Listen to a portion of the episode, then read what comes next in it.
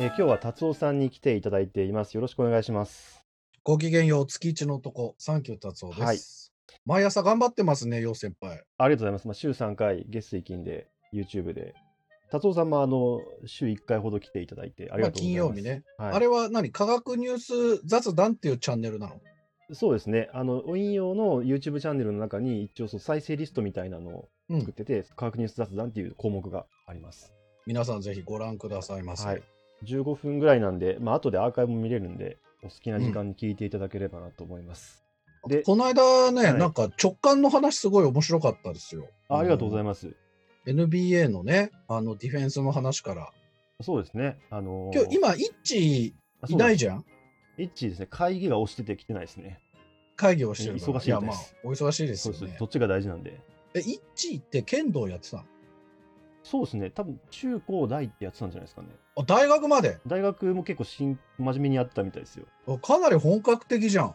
はい。イッチああいう性格なんで、部長になった時にやりすぎて、あの、あの後輩がに反反逆反逆されたというか。ついていけませんみたいな。はい、そうです、そうです。そこまでやる必要ないと思います。はだからイッチはキャプテンじゃなくて完全にエースタイプの人格なんですよ。達夫さんがよく時々言ってる。ああ、そうなんだ。はい。はいえー、すげえ。いや、だから本当に剣道の達人みたいなこと言ってるから、どんくらい本格的にやってたのかなと思って。結構ちゃんとやってたみたいですよ。ね。でこれ本人いるとなんかちょっと照れちゃって言わないからさ、ちょっと聞いとこうかなと思って、欠席裁判官ありますけど、まあ僕もでも実際やってるとこ見たわけじゃなくて、話に聞いただけなんで、まあでも、横隔膜まで見えるみたいなね。そうですね。今もうやってないのかな、剣道。多分仕事し始めてっていうか、から卒業してからはやってないんだと思うんですけどね。俺もさ、うんあの、剣道必修だったからさ、学校で。はい。巣鴨ねだ銅とかあるんだよね、家に。あれ、どうしたらいいんだろうな。あ、自分でちゃんと買って参加するんですね。そうそうそう。だって、あの、名前入れてるから。ああ、なるほど。あと、段位、段、商談審査みたいなのもあって、型とかも覚えたし。段持ってるんですか？いや、みんな段持ってる、うちの学校の人は。あの、初段、でも俺初段だったかな。初段まで行ったかな。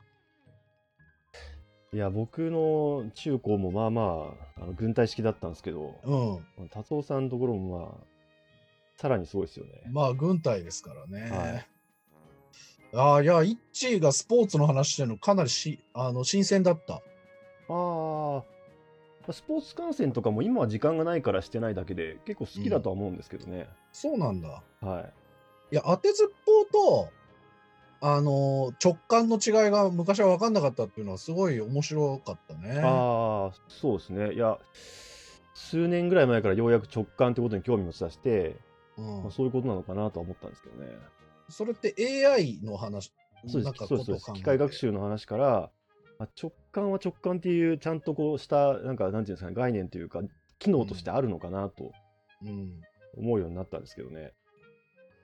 いや、だからね、なんかその、まあ、ゾーンの話とか、まあ、ゾーン、ちょっと一お怒りでしたけど、ゾーンという言葉に。そうそうですね。まあ、安易な、あれちょっと面白かったけど、うん、なんだろうね、その言葉にした瞬間、情報が失われるっていう、なんだろう、パラドックスみたいな、うんそれでも言葉に頼らざるを得ないっていうところがすごく考えさせられるっていうかね。言語学的には、この言葉にした段階で情報が落ちるっていうのは、まあ、前提なんですか、やってるまあ、文学で前提かもしれないね。おー文学で前提。だから、あの、前も言ったように、えっ、と、形容詞を使った瞬間に全てが崩れ落ちるっていう、形容詞の持ってる意味に限定されてしまうってことですか？そのう細かいん、というか、それに引っ張られちゃう。ほうんと、自分が生まれた時に、えっ、と、3世代同居で、両親が共働きだったので、おじいさんに育ててもらいましたみたいな人がいるとするよね。はい。で、まあ、おじいさんはその当時何歳だったかわかんないけど、えー私の面倒をとにかくよく見てくれて、で、私が小学校入学する時も一緒に学校までついてきてくれて、写真も撮ってくれて、でも、中学に上がるくらいの時から、ちょっと、あの、お父さんやお母さんのこともわかんなくなっちゃって、でも私のことを覚えててくれてて、中学入学の時に、えーこのプレゼントを買ってくれたんですよね。みたいな話があったとするじゃん。はい。でも、ほとんどの人が、おじいさん優しいで終わっちゃうんだよね。うんあえー、そうか。抜け落ちていく以外にも変わっちゃうっていうか、別のものになっちゃうみたいなこともあるそう。全く別のものになっちゃってて、うんあの、最近ね、あの、よく、東洋経済オンラインとかさ、文春オンラインとかでもさ、なんかコミュニケーションに関する記事っていうのが結構バズってんだけど、ほとんどの記事っていうのが、まあ要は頭のいい人の話し方とかさ、文章の書き方とかそういうやつなのよ。あまあ、ビジネス書というか、新書的な。はい。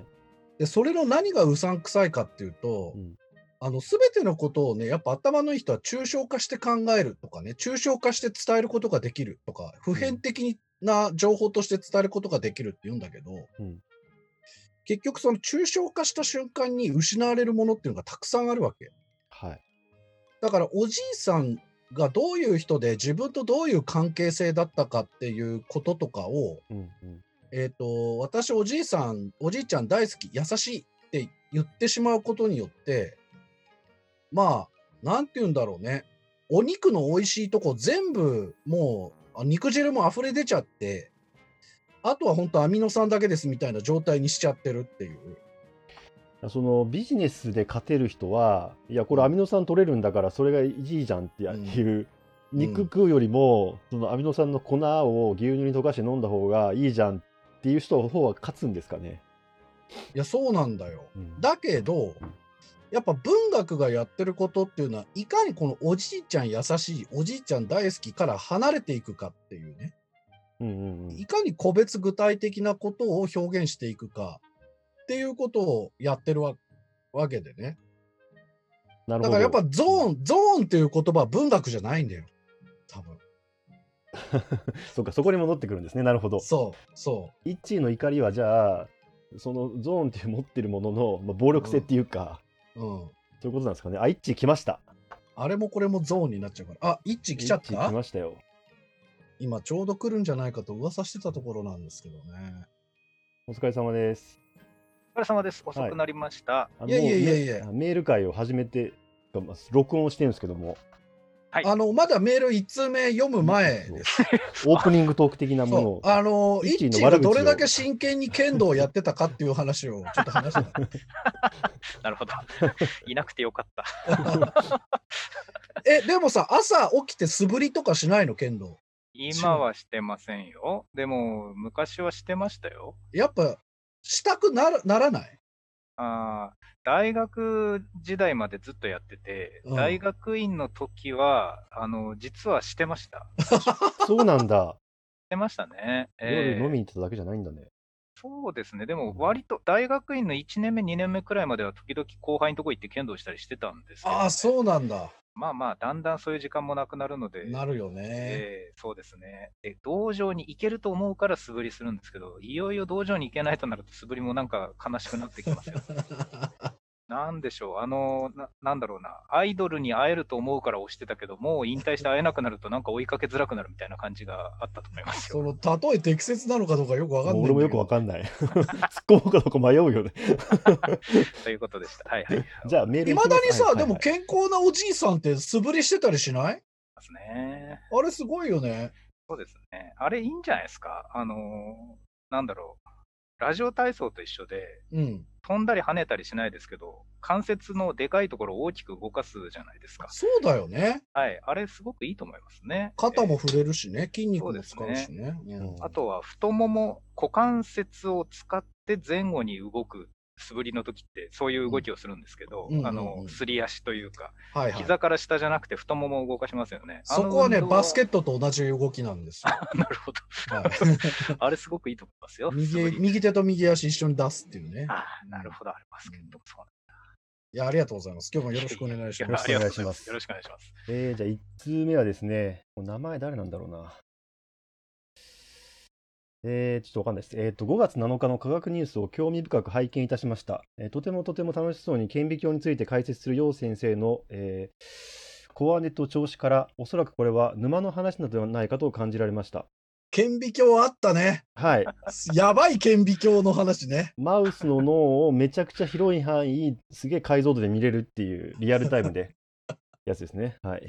で、えーカメラ、レンズ沼と同様に顕微鏡にも沼があるのですね。あーあります、あります。まあ、うん。趣味ではないんだけどな。えー、周差の解説、えー、かっこニコンのページです。えーレンズ系の解説、顕微鏡のこれまでとこれからと、とにかく楽しそうに語る楊先生が印象的でした。うん結構使ってたんでね、あれ、ああいうの。科学ニュースの本質とは別に、本筋とは別に、そこに隠されたえ沼最新情報を見つけ出し、それを深掘りしていく楽しさのような雰囲気を体感できました。えこれまでの科学ニュースとは異なり、サンキュー達夫さんの合いの手と相まって、空前にして絶後の顕微鏡沼ニュースでした。うん、他にないからな、多分。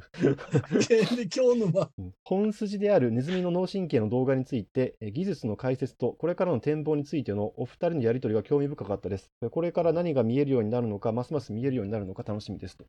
次回の科学ニュースも楽しみにしておりますということでいただきました。ありが顕微とうございます。鏡はでも二人も前につい、前に喋ってたよね。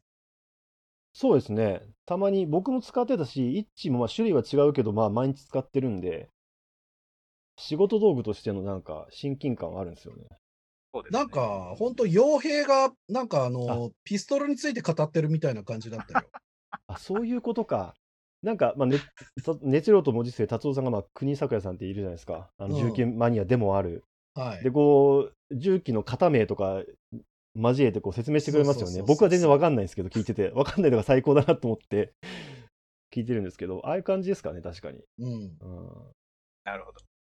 僕はあの、僕今、オリンパス派なんですよね。オリンパス派なんですか？はいなんと。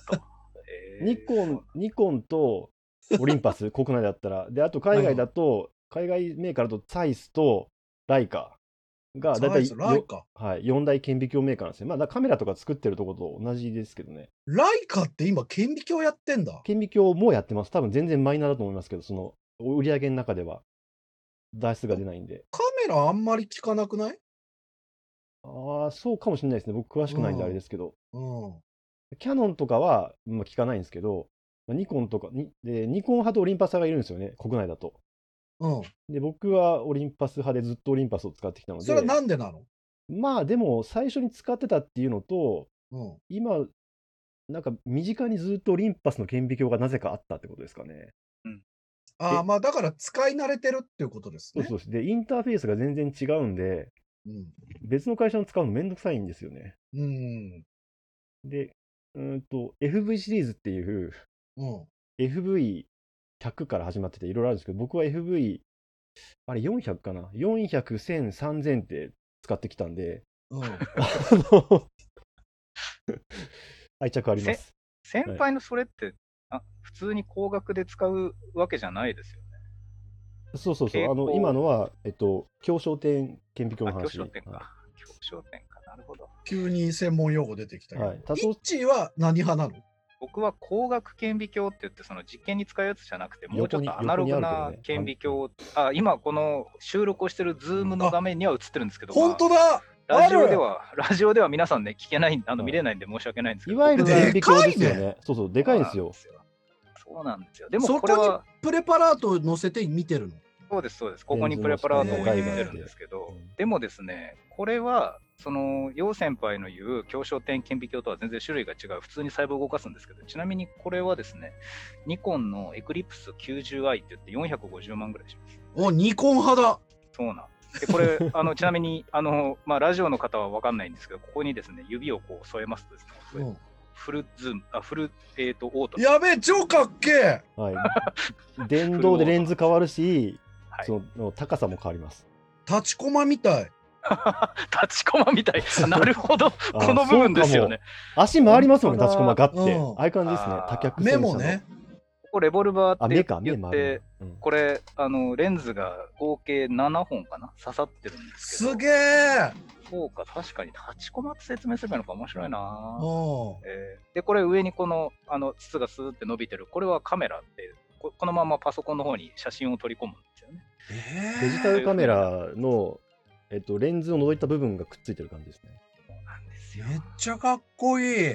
ただですね、オリンパスがじゃあ嫌いかっていうとそんなことは全然なくて、オリンパスはオリンパスで、あの内視鏡の胃カメラとか大腸カメラのメーカーでもあるので、お世話になりますし、あなるほどね。えー富士フィルムっていうのも内視鏡を出してるんですね、胃カメラとか大腸カメラ。まあ、あそこもお世話になりますし、あと、キャノンはですね、カメラメーカーに今ちょっとあの寄せて喋ってるんですけど、キャノンは顕微鏡も胃カメラもあまり知りませんけど、超音波のあのあ検査の時の、えあれー、キャノン。出してますね。ああ、そうなんだ。やっぱ精密機械とか、やっぱ強いんですね、カメラ会社。そうですね。まあまあ、でも本当のこと言うと、そのキャノンは東芝をこう吸収したので、うん東芝のメディカル部門を吸収したので、元からキャノンがやってたわけではないんですけど、やっぱりちょっとカメラメーカーはそういうふうに寄ってくんですかね。なるほどね。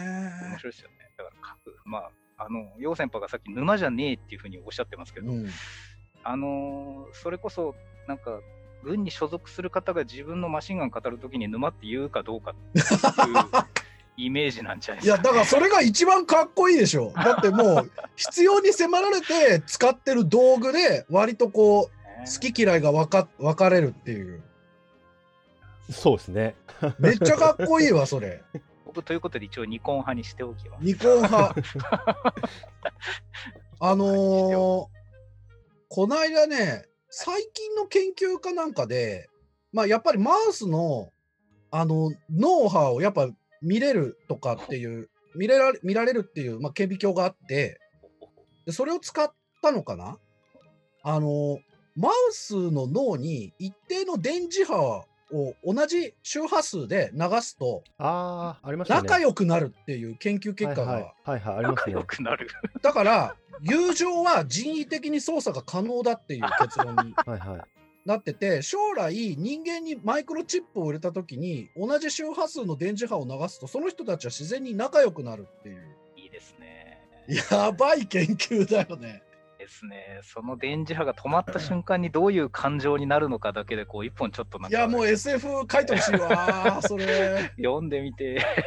あれは、そうですね。光電学の研究ですね。い光電学？光遺伝学って言って、それはねこんにゃくかなんかに光を当てるっていうやつですか？光、それ光はいおでん学です。ありがとうございます。あよくわか るな、一致。ごめんね。わかりにくいな。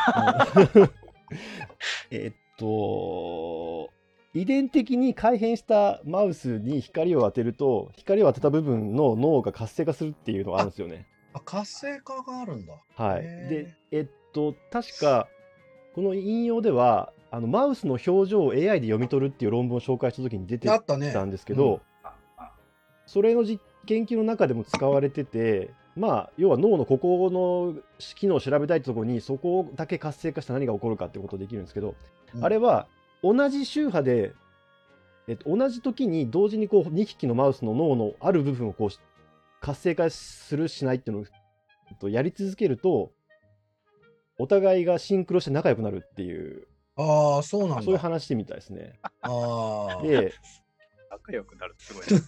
あの自閉症の人はそれが苦手らしいです。なるほど。はい。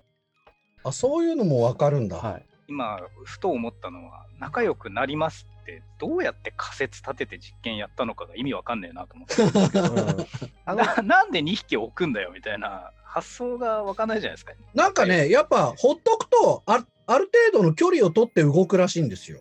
あはーだけど、仲良くなると接触するんだって。うんあのグルーミングとかし始めるのマウスだと。そうそうそえー面白いであれは、まあ、友達友情って言ってるんですけど原文だとソーシャルボンドとかソーシャルビヘイビアって言ってて、う。うん。まあ、社会的に緊密になるみたいなことなんですけど、すごいな。これ、第一次情報じゃないですか、これ。はい、で、あのさ、はい。科学ニュースさ、はい。いやあれすごい番組だと思うんだけど、はい、あの、人間の脳は引き算が苦手っていうのさ、多分日本で。一番最初に教えてない？あのチャンネル。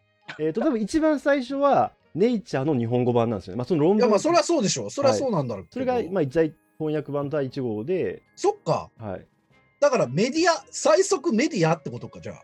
うん、ネイチャーも雑誌なんで一応メまあディアメディアかなんで、第二次情報として紹介したのは僕が多分初めてかもしれません。あれさ、はいだいぶ経ってから日経が記事にしてたから1、週間ぐらい経ってますよね。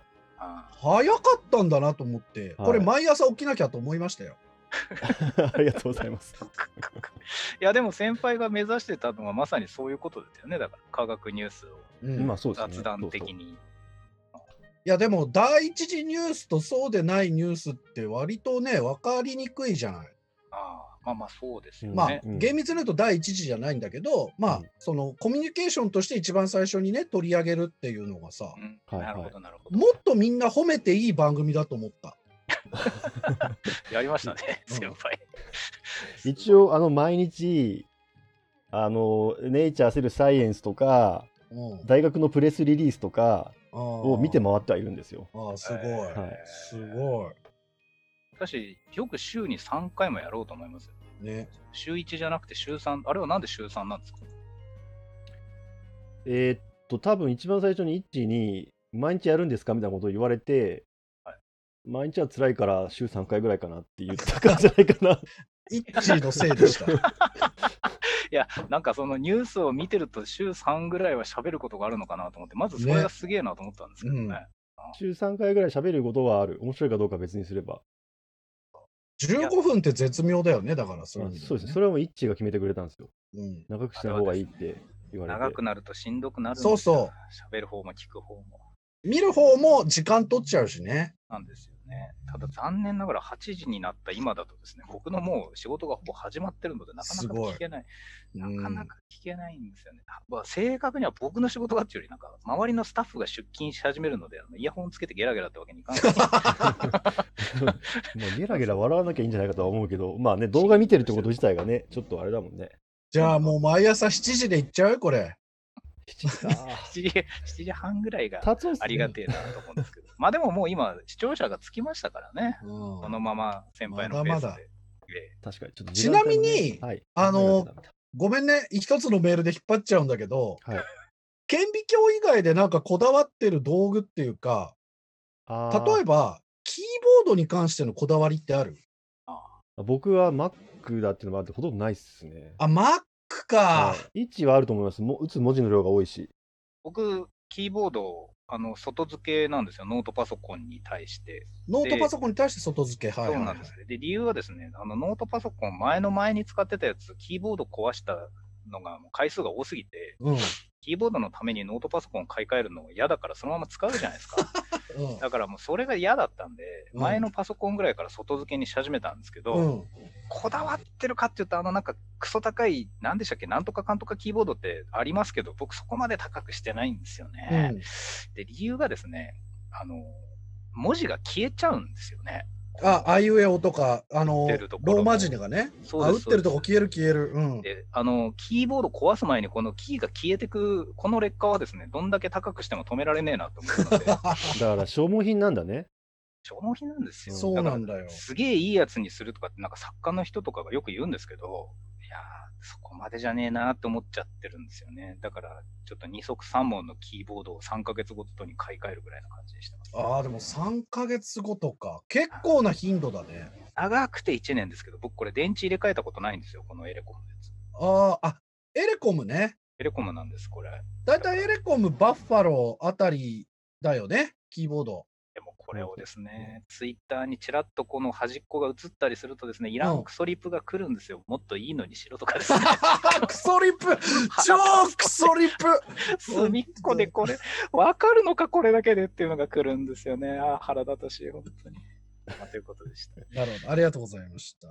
達夫さんなんかないんですか、そういうの、こだわり的な。いや、この間だからさ、あの、やっぱキーボードがちょっと一個いかれちゃって、電気屋行ったら、はいなんかものすごいたくさん種類があって、ちょっとびっくりしたのよ。で、なんか、なんだっけな、青軸、赤軸、茶軸みたいな専門用語があって、なんか赤軸キーボードみたいなのをくださいって言わないと、なんかわかんないみたいな。ええ、何ですか、それ？あのね、あの、キーボードの沈み込み感、あ感触あ、なるほど、なるほど。で柔らかいやつから徐々に、あの、硬くなってく。だから本当カタカタ音がするやつと全くしないやつとかえがあって、確かに試し打ちすると全然違うのよ。だ硬いけどしっかり押してるって分かるっていう人がいいっていうのがいい人もいるし、そう。柔らかい方が指に負担が少ないからいいっていう人もいるんですね。そう、そう。だから、結構構昔からコンピューターいじってる人ってパンタグラフ形式のはい青軸のはい。結構沈み込みが深いやつじゃないと嫌だっていう人もいるのよ。あの、背の高いやつってことですか？そうそう、あとプログランミングしてる人とか。えあ、だからそういう人のためにやっぱこれだけキーボードって開発されてんだなと思って。で、俺もどっちかっていうと、パンタグラフ形式のちょっと薄めのやつが欲しいから、結構昔からそうなのよ。なので、一回行ったらね、み3つぐらい同じの買っておくんだよね。気に入ったのがあったら、で、だから次何年後かに行って発売されてなかったりとかしたらもう大変だし、俺やっぱあのワイヤレス型だと電池いちいち入れ替えなきゃいけないっていう負担が嫌だから、必ずワイヤードでやってんのよ。はいはい、有線でやってるんですね。うん。ってなると、ワイヤードのこの形式の、あのキーボードっていうとすごく種類がへ限られてくるから、あストックしとかないといけないわけ。あ、なるほどな。そう、だからそこみんなどうしてんだろうなと思ってさ。思いのほか、思いのほかキーボードって話題膨らむんだなというの。俺、俺一回前やってたワウワウプラストっていう番組でキーボード特集やらせてくれって言ったんだけど、却下されましたね。プラストでダメだったらもうどこでもダメかもしれませんね。ダメだね。ダメだね。あとはもう本当アフターシックスジャンクションとかね、TBS ラジオにあそういうところになるから。それはありあるあるかもしれないですね。うんあいくらで以上でございます。えーはいちょっと待ってくださいね。えーっと、よう先生、ヤンデル先生、初めてお便りさせていただきます。いつもたの引用を楽しく拝聴させていただいております。えー、楽々と申します。ラジオを含めて初めてメールさせていただきます。えー失礼がありましたらお許しください。引用のリスナーの皆様のレベルの高さにおののきながら書いております。ヤンデル先生のツイッターから引用に届きました。えっ、と、拝聴し始めた時から、陽先生、陽先輩の声、お話の仕方に心を奪われました。YouTube で陽先輩が顔出しされた時はめちゃくちゃドキドキしました。陽先輩のお声から、そしてお話をされる際の、えーきめ細やかな上品さから、白魚のような指をされた方と妄想しておりました。実際の先輩は妄想上の陽先輩よりも少しがっしり系でした。うん、最近太ったしね、これね。え最新の放送と並行して、以前の放送を拝聴させていただいております。だいぶ前の回で、アニメの登場人物に対して陽先輩が声優さんをご指名され、この人しかいないと言われていました。アニメのイメージと耳から聞こえる声のイメージが一致するってすごいなと思って聞いておりました。うん、フラジャイルか四つ葉との話だな、多分。フラジャイルじゃない？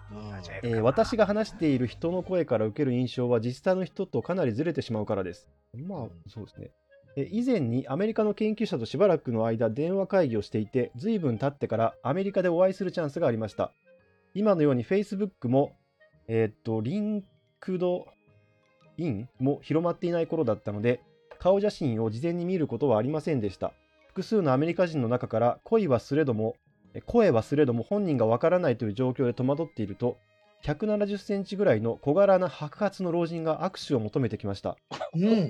表面上笑顔で握手をしたものの、心心の中はめめちゃくちゃ揺れておりました。うん私が声から想像していたのは、身長180センチ、イケメンの40代男性だったのです。その時の衝撃は随分経った今も忘れることができません。最近も似た経験がありました。引用で教えていただいたサンキュー達夫さんです。うん失礼なことに、えこれやこのを読んでいたにもかかわらず、達夫さんのことをほとんど存じ上げず、引用にいらした時に素敵な話し方をされる方だなと思っておりました。えお声から私が抱いた達夫さんは、面長で少しうねった単発の中肉中背の40歳ぐらいの方でした。うん実際のお写真を見た時の驚き、えお顔も身長も私の妄想とは大きくかけ離れていました。うん自分の妄想があまりにも強く染みついてしまっていたので実際のお写真を見た後もまだ引用でお声を聞くたび 聞くたびにえ自分の妄想する達夫さんが姿を現します。あるかもね。年度末となりいろいろとお忙しい日々が続くのではないかと想像します。どうぞお体をおいといください。これからもずっと楽しみにしております。はい。丁寧にありがとうございます。初めてのメールか、これ、本当に。急に最後体心配された。うん。とにかく顔のイメージがちお前らは違うってことを言われ長文で言われたんですけどあのいやいやここの人多分ね二次元が好きなんだと思うんですよね。そうでしょアニメとか漫画に行けばいいんですよ。う。いや、あの、言葉を選ばずに言いますけど、この人、いい意味でバカですよね。この、なんだろう、かなり、かなり都合のいい妄想をしてくれてますよね。そうです、そうです。妄想、ね想像力がたくましいってことですね。うんはいあと表現力が高すぎて、あの妄想が先走っちゃうっていうか、そうですね。だって、ヨウ先輩の描写がさ、もうすごいねっとり、ねっとりだったじゃん、も まあう。白魚のような指に至るまでのさ。違うはだいぶ細いな。だから多分こういう人が、あのー二次元同二次元化した同人を書くんだと思うんですよね。最高です。最強、こういう人がやったら。全然顔違うとかあるじゃないですか。あるあるある。生ものの BL とかで。あの、磯野勝夫がめちゃくちゃイケメンになってるっていうやつだよね。あれだから中身とか声とかでイメージされる自分の理想の顔っていうのを書いてるから、元のデザインと違うっていうツッコミはもう無粋ですよね。そう。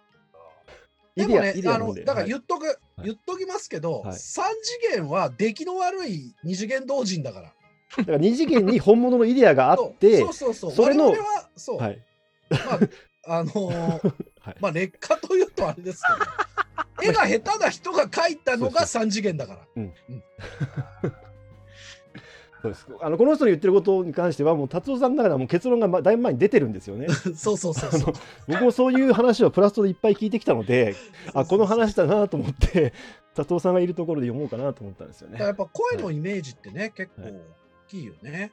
あれ、そういう話で、お二人が今おっしゃってること、僕もわかりますけど、それだけにうん引用の YouTube ライブとか、朝のその科学ニュース雑談、先輩が普通に正面から映るのが、ええと思ったんですよ映るんだみたいな。あれをなんかメイクするとかさ、コスプレするとかさ、お面かぶるとかした方がいいよ。そうなんですか？うん、いや、それで僕はだから気使って、あの月に1回の YouTube ライブの時に半、半分も映らないような、あの出張先のホテルの明かりを落としたり、いろいろ工夫をしたですね。工夫してたね絵。しか映らないようなことをやってるのに、先輩だけ普通にですね、背景のポスターだけどんどん変わっていくみたいな、何季節感出してんだよみたいなことになってるわけですよ。いやあ意のね、あの、マドカマギカが新作出るっていうから、窓からポスターを貼ってみたんだけど、そちれはいゃんとそういうのいんだけどいや、なんかもし仮に、俺の声とかを聞いて、いい印象を持ってくださってる方がいたとしたら、その幻想は最初に潰しといた方がいいかなと思ったんだよ。まあね。うん。早めにそういう目は潰しといた方がいいよね。はい。あの、こう責任取れないから勝手に妄想されてもね。そうですはだんだんハードル上がっていくと思うんで、そういう人の中って。あのだから 普通の人ですっていうのを、あのその辺にいる人ですっていうのをちゃんと、うん初めて送るメールですにしては達人度が高かった。そうだね。えーこんにちは。初めて番組にメールさせていただく You、かっこ24歳女と申します。たまたまポッドキャストで見つけ、最初は陽先輩の声心地いいな、イッチーさんいい人オーラ半端ねえという軽い気持ちで聞き始めたこの番組。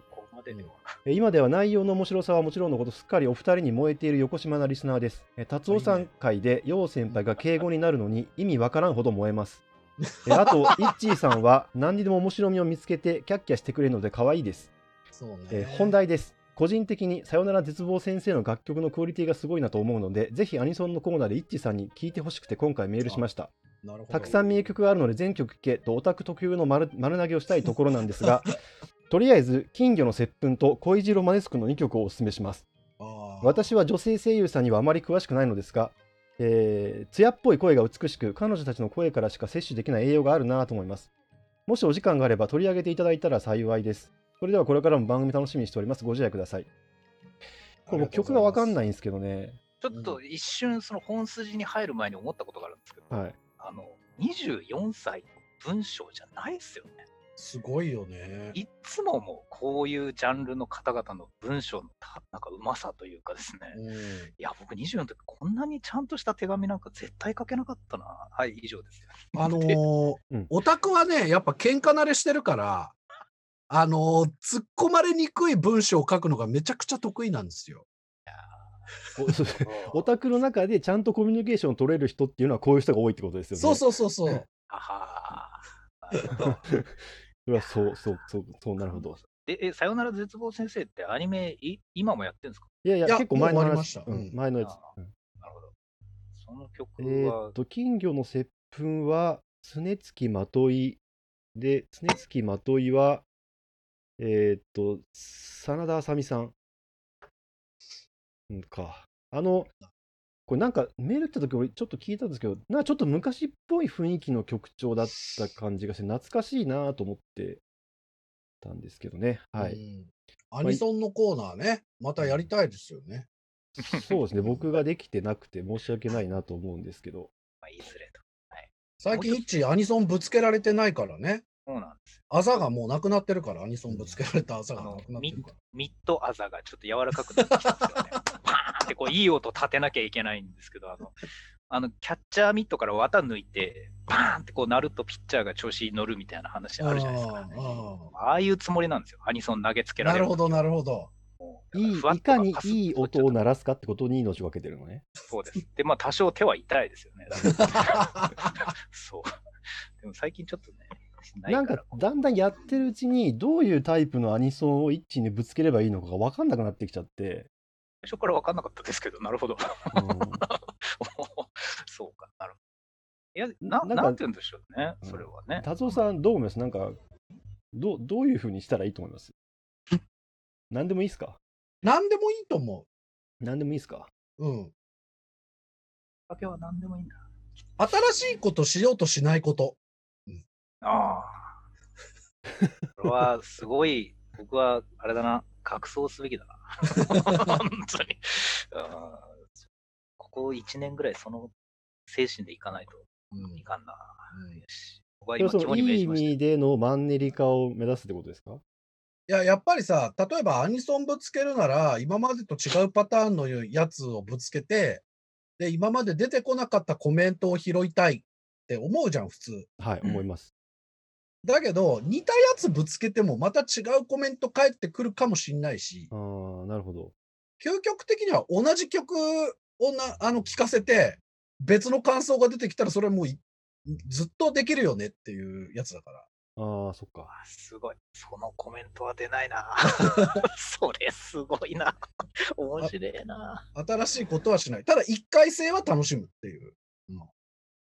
同じ曲でもそうですよね。違いますもんね。その時の感想とか印象とかは。右に寝られてた。今、すごいあの許可局のあの、あの話が腑に落ちましたね。東京ポッド許可局。はい。何回も同じ曲かけるじゃないですか。ああ、そ あれはね、単純に忘れてんだよ、前かけたことを。おじさんたちが。ももうそれう、受け入れてるじゃないですか。そう3ね。人とも。でも毎回違う話面白いから、そうそうそうそうそう。うん。えーっと、はじめまして、あ、そうか、えっと、前の方もその1通目もそう、あ、2通目か、もそうなんですけど、これ、達夫さんの中では、この、なんですかね、うーん、生、生ものを、こう、なんか暴露するっていうのはうん、大丈夫ですか、まあ、ポッドキャストならいいのでは？あ、そうですか。なるほど。うん。あと、イッチーもヨウ先輩も一応、あの、そういうミットは持ってるから、大丈夫でしょ。わかりました。えー解説をいただきたい言葉が4つ以上あったんです まず、生ものとそういうはことを生ものを暴送ってこよう露するとは、うん、そういうことを送ってこようとしてる人は今ので分かったと思うんで、まあ、それはいいんですけど、例えばですけどうん、まあ、今の暗号を解読しますとですね、お今の今の科学コミュニケーション的に説明しようと、ロシア語かと思いました。そうですよね。えー今のは何が行われたんですか？まあ、萌えについての話なんです。なるほど。例えば原作があるもの、はい。うん、例えば、なんだろうな、少年じ、週刊少年ジャンプとかで連載されてるやつ、はいはいはいはい。うん、なんか、クラマとヒエ燃えるよねとかさ、おあのーまあ、ルローの、ルローに謙信だったら謙信、うん。は超可愛いとか、まあ、あるじゃん。はい。だけど、ええ。これが実際に二次元じゃなくて、じ現実にいる人。あー、なるほどなるほど。あはははででも、イッチーが例えばもう超、もうアイドルだったとして、イッチー可愛いっていうのは別に普通なわけさ。なるほど。はいはいはい。だけど、イッチーとヨウ先輩たまらんって本人に言うのは、あ本人に対するマナー違反なんだよ。それを、そのニュアンスを、生ものはそう。っていう言い方にしてるわけですね。もちろん本人が目にするかもしれないメディアで書くのもダメだしあ、本人に直接言うのもダメなんだよ。うんなので、生ものに対しては、えっ、と、バレないようにやるっていう暗黙のルールがあるんです。なるほど。だからみんな鍵付きアカウントとかで言ったりとか、検索しても出てこないようにちょっと表現変えたりとかするわけ。なんだけど、えっと、イッチーとヨウ先輩に燃えてるっていうのを、イッチーとヨウ先輩が聞けるメディアでメールを送りつけるっていうのは、あなたたち萌えキャラですよって直接言っちゃってることだから、本来やってはいけないのでは？という、えっと、ヨウ先輩の、まあ、お心遣いだったんですよね。なるほど確認。えっと、ヨウ先輩は、ヨウ先輩もイッチーもそういうのは受け止められる度量のある人だから、大丈夫じゃないかというふうに、あの、僕が回答したっていうのが一連のコミュニケーションの流れでした。すげえ、言葉というのがなぜ深みを増していくのかの実例を見た覚えだ。文脈依存度がめちゃくちゃ高い言葉だったってことですよね。圧縮してるし、依存してるしね。うん ありがとうございました。あすごいそうです。だから別に送ってきてくれるのは構わないんですけど、あの適度なところにしといてくださいねっていうことです。そうですね。あの、インさん、ヨウさん、どっちが受けですかとか送ってこないように、皆さん。えーはじめまして。初めてお便り、お手紙をお送りします。えーコスモコアッパと申します。ポッドキャストが趣味で引用は以前から認知していましたが、先月のある回を聴取したことをきっかけに、過去放送を第1回から遡って聞き、ようやく最新回に追いついてまいりました。ありがとうございます。えー生物学病理学の科学値をベースにしながらもアニメや文学を話題とするお二人の緻密な言語化の能力に感服いたします通信の大学で哲学を学ぶものですが専攻は医療人類学で医学や生物学のパラダイムの変化とともに発展した学際です。学問の学に気は国際の際って書いて、まあ、学際領域の学際です、うん。お二人の科学コミュニケーション科学的態度の徹底に多くインスピレーションをいただいております。最近では生物学も学ばなければならないと、えー基礎生物学のテキストを開き始めました。さて、アイドルマスターシャイニーカラーズの話をさせてください。急に？いや、今までの話、振り？なんかすげえ交渉の話してたけど。はい、ここから本急当に？に？めちゃくちゃ読んでて俺面白かったんですけど、一人で。なさて、さてで言っていいものと言っちゃいけないことあるけど。一応あのあるあるんで、はい、このタイトルはそれぞれの推しのアイドルを育成する大変人気のあるシリーズのえ現時点での最新作です。まあ、アイドルマスターっていう、まあ、15年以上続くシリーズの中の一番新しいものってことですね。えアイドルを育成するシミュレーションゲームでありながら事務所の社長と主人公であるプロデューサーとの本格 BL とも言えそうな人間関係の掘り下げがなされていたりと事務所の社長と主人公であるプロデューサーとの本格的 BL とも言えそうなことですね。えー高ボリュ高ボリューム、高カロリーな人間群像劇が展開されています。あ、そうなんだ。えー本編もさることながら、作品のファンによる二次創作及び感想文も大いに盛り上がっています。これ、アイドルは女の子ですもんね。うんえー怪文章と呼ばれる、怪しい文章ですね、と呼ばれる、えープロデューサーたちの、えーアイドルに対する、えー思い思いの信仰告白、異常なサーチ能力に基づく解釈と妄想が織りなす織りなすテキストの存在は、このコンテンツに書くことのできないものだと思います。うん、このアイドルマスターシャイニーカラーズを取り巻くファンたちの言説の中で、本作品をプレイすると、アイドルを街で見かけるようになると言われています。ん？えー現実世界の、うん、うんだよね。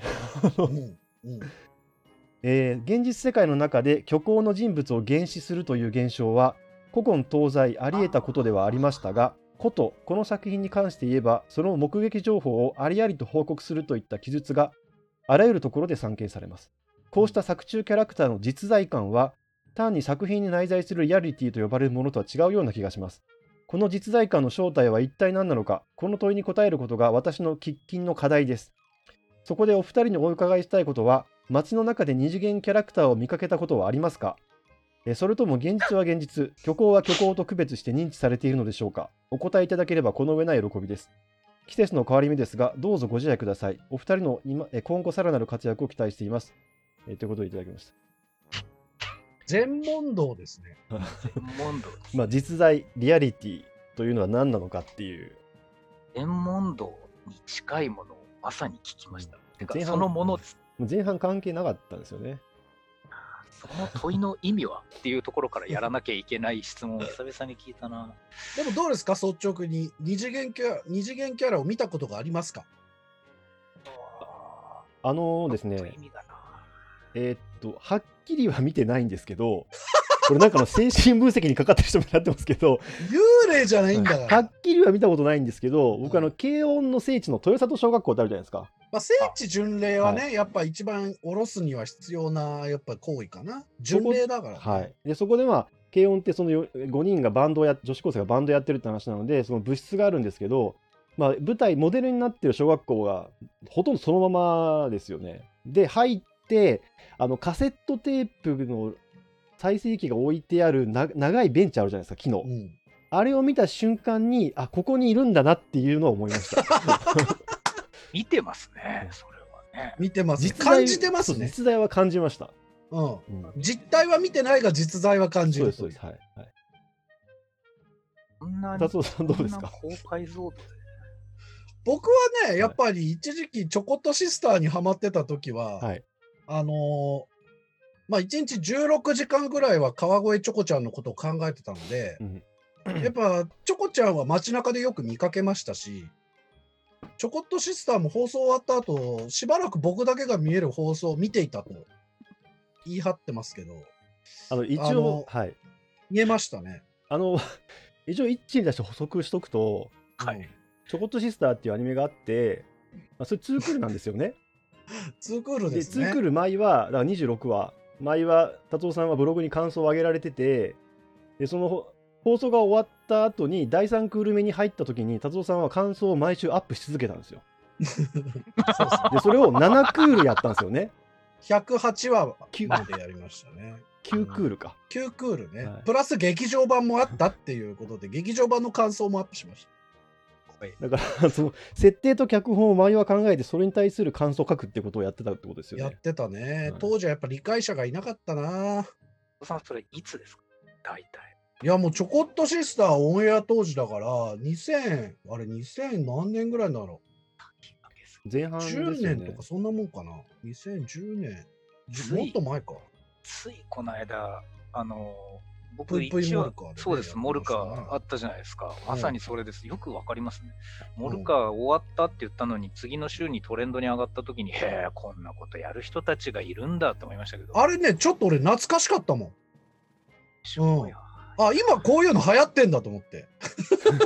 それをそんな前にやられてチョコ室2006年みたいなんで、達夫さんあーじゃあそっか15年前にやってたってことですね。あ、じゃあ、ああれ、もう本当ドクターの最後の方にやっぱ頭おかしくなってたんでしょうね。はい、そうですか。あーご質問に答えますとですね、えーあの、見たことはありません。まあそうですよね。いや、あの、なんか、こう軽く、なんかそれに、なんかアナロジー的にそういう現象あるのかと思ったんですけど、お二人の話聞いてたらありません。以上です。はい。まあでもあの山崎正義さんのね、いつでも探してるよはもうあれ二次元の話だと思ってますから。いるはずもないのには、いいるんですね。あーなるほど。あの、あワンモの人は見てますアタイム、ワンモアチャンス。はい。はいなるほど。いいなえー、よう先輩、いっちー先生、達夫さん、ごきげんよう。はじめまして、えー、不女子アズノンアズ壁です。うん。えー壁となってお二人プラス達夫さんのおしゃべりをそういう視点で楽しんでおります。ありがとうございます。言うな直接。うん ので、壁を決め込み、私もずーっとメールを送れないでいたのですが、138回メールを読む回の遊牧少女さんのお便りを聞いたら、がぜん後押しをしたくなり、筆を取った次第です。ノルウェーのねみんなそれがきっかけになってるんですよ。なんかパッキンが外れたんですよね、皆さんね。強い。えー あ私もの人熱文字に送ってこなくなったもん、もう。もう引用とたたらじに送ってきてるから、もう熱量と文字数、リスナー離れが激しいですよ、今。僕聞いてん遊牧少女さんのお便り面白いですよね。ね、面白いよね。うん私も言いたい。もっと BL 語りをしてください。ああ。だから俺が BL ファンではないからな。うん。うん、BL ファンのファンなんですよ、多分。遊牧少女さんの言う通り、やはり BL 語り、やおい語りは聞いていてとても楽しいです。陽先輩の視点は限りなく不女子に近いと思っていて、何かの話をされてるときに、え、陽先輩もう不女子じゃんって思ったのを覚えています。ありがとうございます。女子じゃんと。理系の話は見事に耳がスルーするので、アニメの話、まして、えましてや不女子界不女子界隈の話をしてくださると、え降りてきてくれたみたいで、なんだかとても嬉しいです。わーい、仲間。で理系の話耳がスルーしてるんだ。ほとんど聞いてないじゃん、じゃあ、この番組。いいですお三方の解釈を聞いてみたいと思う作品や、こんなやよやおい読みをしている作品があります。えー聞いて聞いてって言いたくなさ言い言いたい作品もたくさんあります。はい。えーコナン君とこの赤井さんと安室、えー、君のカップルとか、カップリングとか、熱文字でもメールがなくて、え、あんなに最大手なのに？って不思議に思ってます。何熱文字だからないんじゃないですかね、最大手の逆にね。ううんん BL 語り聞きたいと勢いよく書きましたが、よくよく考えてみると、私が聞きたいなと思うのは多分、ヤオイ語りの方です。はい。えー商業 BL とヤオイの違いは、達夫さんが俺たちの BL 論で書いているものを基準にしていますが、まあねえー商業 BL イコール最初から恋愛ものとして書かれている作品。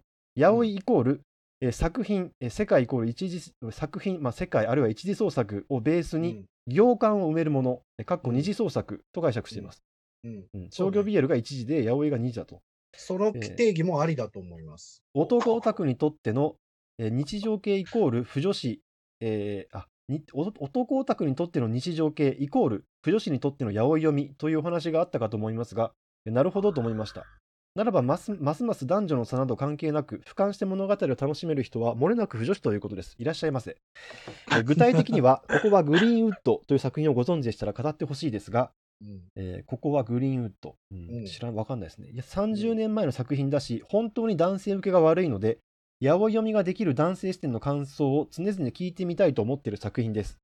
えー花夢、えー、那須幸恵ちょって書いてありますね。うん。花という花と夢。うんやはり長くなってしまいました。えグリーンウッドはともかく、引用でのアニメ語り、BL やおい、ゆり語りは本当に楽しいので、今後も期待しております。えということをお伝えして、お伝えし、締めたいと思います。ここまで読んでくださってありがとうございます。世の中の状況も寒暖の差もまだまだ油断を許せない昨今ですので、くれぐれもどうぞご自愛ください。すごいな。どのメールもなんかこう、授賞式のスピーチみたいなメールですよね。そうですね、私がここに立っているのは、みたいな。あの、えっ、とですね、今のメールにまっすぐ答えるために話をずらしますが、あの、先日ですね、えっ、と、熱量と文字数という、その、達夫さんの、はい。えー責任編集をされてるはい。番組を僕も聞いていたときにですうわ、あね、りがとうございます。いえいえ、あの、とんでもございません。たまたまその会が、不女子最高会議というタイトルで、で あの僕はですね、あの恥ずかしながら熱文字あの、しょっちゅう聞いてはいるんですけど、決してその皆様方ほどこうあの手だれのリスナーではないので、うん。こうポツポツと穴だらけなんですが、えー今回初めて不女子最高会議を聞いてたときにですね、はい、はい、はい。あのですね、あまりに本当に熱量と文字数が多すぎてですね、私、あの、コメントが1個しかないんですけど、それはですね、えっ、と、長年、その、いわゆる BL 的なものに対して、その熱意ある立場を取られていたリスナーの方が送ってきたメールに対してですね、あの、お答えくださった方がですね、うん、あの、とてつもない俯瞰をしたんですね。うん、うん。で、僕はそれを聞いてたときにですね、なんか、あの、構造学というかですね、あの、文化人類学っていう言葉がですね、ふわっと、レヴィ・ストロースという言葉が浮かんだんですよ。な何を言いたいかというと、あなたはここに至るまでにこういうきっかけがあって、こういうのを通して今そこにいるのかもしれないけど、それってっていうふうにですね、あの、時間軸を含めてものすごい俯瞰をしたんですね。で、僕はもうその俯瞰した内容自体はですね、まあ、言ってみれば、あの視力が僕が0.3だとしたらですね、5.0の人の話を聞いてるので、もう情報量が多すぎて、全くわからなかったんですけど、今いただいたメールの中に俯瞰って言葉が出たんで、また出たと思ってですね、あのやっぱりそういう方々なんですねというのを思ったというのが、あのとても正直な感想でございます。ありがとうございます。トロヤは多分黒ヤギの野崎さんですね。あ黒ヤギっていうコン野ビの崎さんはやっぱ壁になって見てるっていうか、外側から見てる感じがしますよね、BL に関しても。岡本じゃない？い壁は。どっちかというと。ああ、そっか。野崎はね、も野崎やっぱちょっと、あのー、洋画のえ映画とかでやってるから、あの、やっぱり研究者と同じでね、みんなね、なんか主戦場があるんですよ。うん。あの、専門領域があって、うん 立ち位置とか立場とか思想とか違うんですよね、それぞれ。これ系とかね、あの、生もの系が得意ですとかね、なんか映画が得意ですとかね、いろいろあるんですけれども。そんな中でもですね、その物語、テイルそのものを読み解く私のこの読み方はどうでしょうというメメールに対してですね、うんテイルを読み解いてる学者を読んでいたように見えたんですよ。ああ、なるほど。まあ聞こえたというか、あなたはきっとこの立場に至るまでにこういう読み方をしてきたのでは的なことを おっしゃったので。レイヤーがですね、上に上がったんですね、さっとこう。だから、今のも聞いてて、あの、不女子界隈の方々っていうのは、その、僕らだったらこういう楽しみ方ができるんじゃないかっていうのを与えてくる時があってですね、あの、うん面白いこと言うなと。いや、面白いんだよね。やっぱあの、傷ついてきてる、その、実際に喧嘩してきてる量が圧倒的に違うから。確かになんか本当に熟練の軍曹みたいな感じありますよね野崎さんうん。その、いろんな戦いを知っている人の話だから、うんその件に関しては、あの戦いを通して、こういう教訓が得られてるっていうのがすぐに出てくるんだよね。すごいなやっぱり歴史学のようだ。うん。だから最前提はこうだけど、でもあなたがどうしてもここで戦いたいって言うんだったら、それは止めませんみたいな、指導教授みたいな言い方になるんだよね。いやー指導多分教授。あのその黒柳ってコンビのその野崎さんはうんあのそのなんていうんですかねそういう体験をしてる上にそれを言語化するのがすごいうまいですよね。あの子は頭いいね。でそあのの受けせ受け攻め問題ね、だから単純に言うと、そうでした。あのボーイズラブというか、その八百における受け攻め問題で、初めましての人に、えーと、どういうカップリングが好きですかっていうのを自己紹介的に言うのは、もう疲れたっていうのが相談内容だったんですよ。でしたね。そうだ、そうだ。ただ、いや、疲れたのも分かるんだけど、いろんな戦いで結果的にあの自己紹介をした方が戦いを未然に防げるっていう教訓が得られてるんだよっていう話だったよね。あれは素晴らしかったですで今、今ようやくその情報が完全にあのピークアウトして漏れてたやつが戻ってきたんですけど、うん。それ聞いたときに思って、僕の頭からさらにすっ飛んだのはですね、あのスペイン風邪の時に人類は手洗いをちゃんとやろうということを教訓として学んだはずなのに、うん。忘れて で、今回の感染症下でまた思い出した。そうだ、うんこれが最前提だったではないかみたいな話をですね、あ思い出したんですね、だから本当に歴史の話というか文化人類学なんだよね。そのコミュニティにおける文化の変遷ってことですよね、習慣とかそう。文化の。しかも語り部がいないっていうね。ああそっかあの当事者はいっぱいいるけど。口伝口伝でのみ伝えられている 部族のなんか習慣みたいな。文字が足りてないんだ。なんかすげえ面白いんだよだから。テッド・チャンの SF でなんかアフリカのその種族の話みたいなのあったな。あまあ、口伝でその考え方が。ただねう、んこれだからあのアマゾンでね、そのイゾラドが見つかったみたいなのと同じで、あの結局、今はもう八百も BL もかん商業 BL も関係なく全部 BL ってもう言われちゃう時代に入っちゃったんですよ。確かに、青いって言葉は聞かなくなった。商業 BL っていう言葉があるんだったら、非商業 BL、つまりインディーズがあるんですよ。はいはで、それがい一応八百だと思うんですけど、うんだ八百にもこの人さっきメールでおっしゃってたように、恋愛前提のものとそうじゃないもの、まあ単純に言うと原作に、まあ介入する妄想っていうね、原作の隙間を埋める妄想が山なし、落ちなし、意味なしで八百と。で、その中の一部に恋愛とか、まあ性欲も入ってるよ、みたいな考え方なんですけど、へだからみんながあの何を求めてるかでお衝突を避けるように細かく言葉が使い分けられてきたのがやっぱ「おっさんずラブ」以降もう BL っていうことでもうまとめられちゃってるんで今なんか本当にみんな腐女子たちというかみんななんかもう台風をひたすらしのいでるみたいな時期なんですよ、ね。台風をしのいでる。とか北海道で言うなら大雪をしのいでる季節っていうことです、春をね。待っている。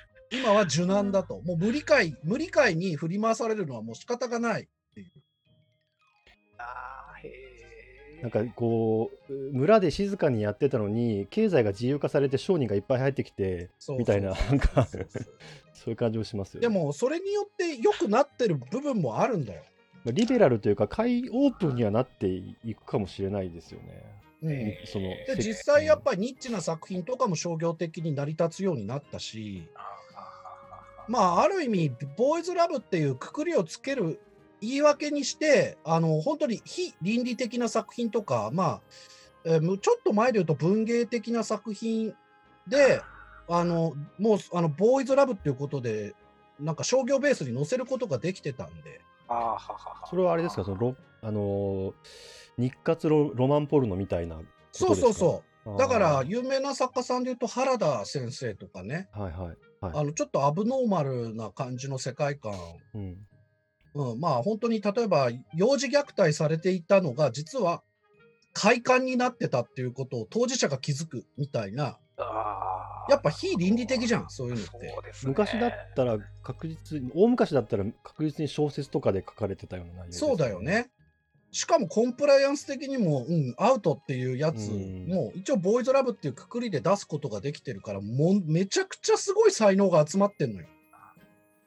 まあだから商業 BL も割とそこで成り立ってるし、商業 BL に行く前にやっぱピクシブとかそういうところで作品書く人たちも増えて、やっぱ全体的に増えてんだよね、人口が。あーで人口が増えるからいろんな人が増えて、まあ、分かってない人も入ってくるしみたいなことになってる。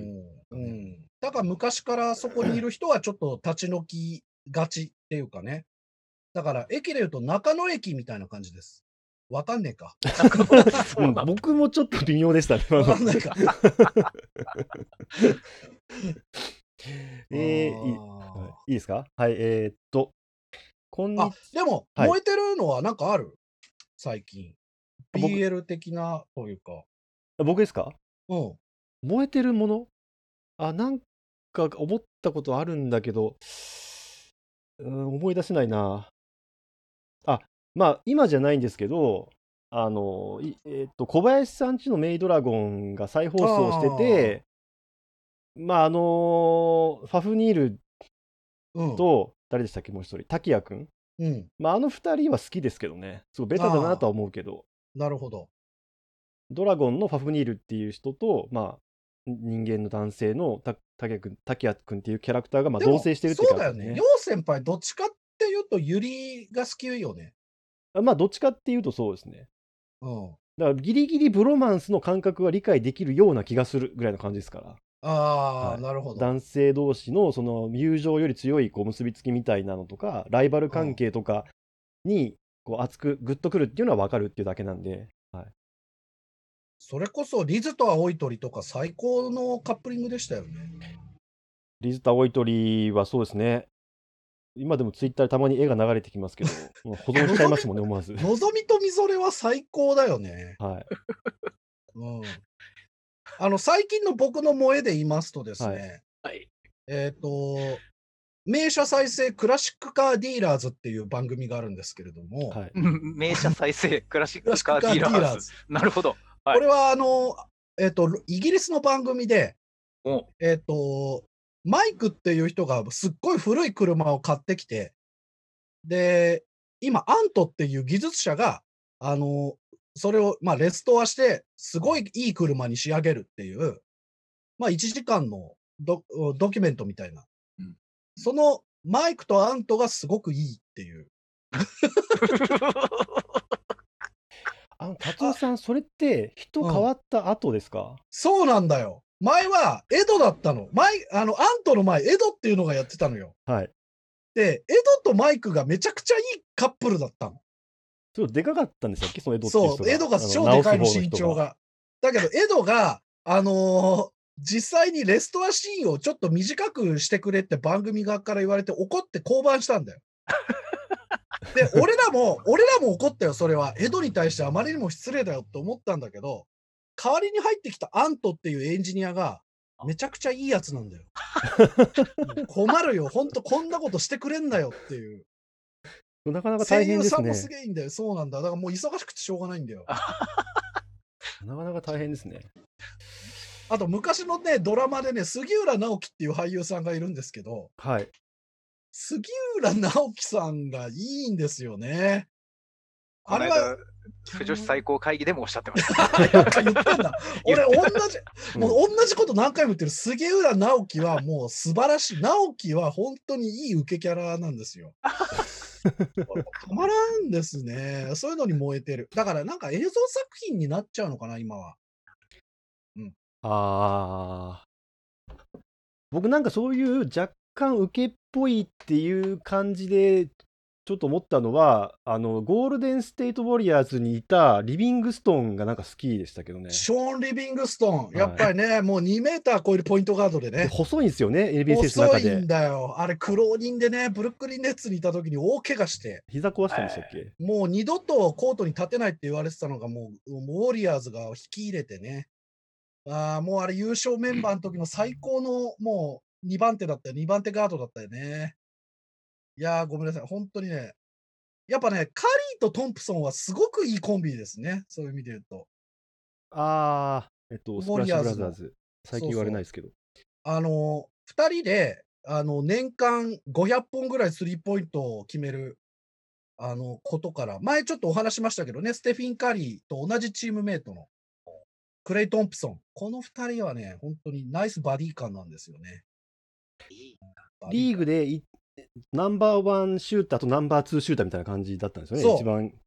で、雨のように、あの、スリーポイントを降らせるっていうので、スプラッシュブラザーズって言われてんだよね。ああ、なるほど。そうそうそう。あの二人になんかでもその個人的なそのなんかカップリング感があるあるあります？僕あんまり感じなかったんですけど。カリーがね、宇宙人なの。本当に。ああの、人間の感情がどこにあるのか全然わかんないの、カリーって。常にポジティブですしね。常にポジティブだし、バスケットひたすら楽しんでるしう、ん、葛藤とか迷いとか悩みがなさそうなの。あれ、ジャンプの主人公的な感じの解釈の仕方はできるんですか？いや、ジャンプの主人公でも、ああれ、あれはちょっと天才すぎるな。ルフィ、ルフィみたいな。だって1ミリも感情移入できないんだもん。常にすごいからですよね。挫折とかないってことですよね。挫折ない、プレッシャー大好き、大事なところで全部決めるっていう。あ今年多分得点王だしね。うん。そうですね。ううんんいや、やばいよ、あの選手、本当に。その、それ、そういう人が、やっぱ攻めっぽい。あ、そうなんですか。俺は、俺はやっぱ宇宙人であってほしいんだよねキング、キングがやっぱり S であってほしいから。宇宙人っていうのは、まあ、すごすぎて、まあ、完全無欠すぎて感情移入維持できないっていう。もう一般人じゃない。スーパーダーリンってことですかね。まあ、スパダリだね。ね。だってもうカリーとかさ、普通に記者会見にさ、膝の上に子供乗せてんだもん。もうよくわかんない。え、どういうことカリーって。オールスターとかではなくて、普通の試合のってことですか？普通の試合。あーまあ、アメリカだからってのはあるのかもしれないですけど、すごいですね。あと、試合前に、あの、いわゆるスタジアムの客席からシュートを打つ練習してるでしょ。ああ、だんだん離れていくみたいなやつですか？じゃなくて、もう、パフォーマンス一番最初に一番遠くから打つのよ。ああ、へえ。で、決めんだよね、それを。はいはい、わかりますわかります。そうなんですよね。そう。あで、スリーポイントも77本連続で決めたりとか、普通に。練習の時ってことですよね。そう。うん全然感情移入できない。スーパーマンすぎて。攻めなのか、そうなのか。まだ行きます？いえ、ちょっと一回切ろうかと思います。そうだねはい、メール会はこれぐらいの感じで。はーい。はい。ということで、特にまとめとかないんですけど、えー、一なんか言い残すことありますか？いえ、ないですか？あのまだまだ知らない世界があるなと思いました。はい。確かに今日はちょっとそういう方面に踏み込んだ気がしますが、えーということで、達夫さんありがとうございます。ありがとうございます。はい、今日は以上です。ありがとうございます。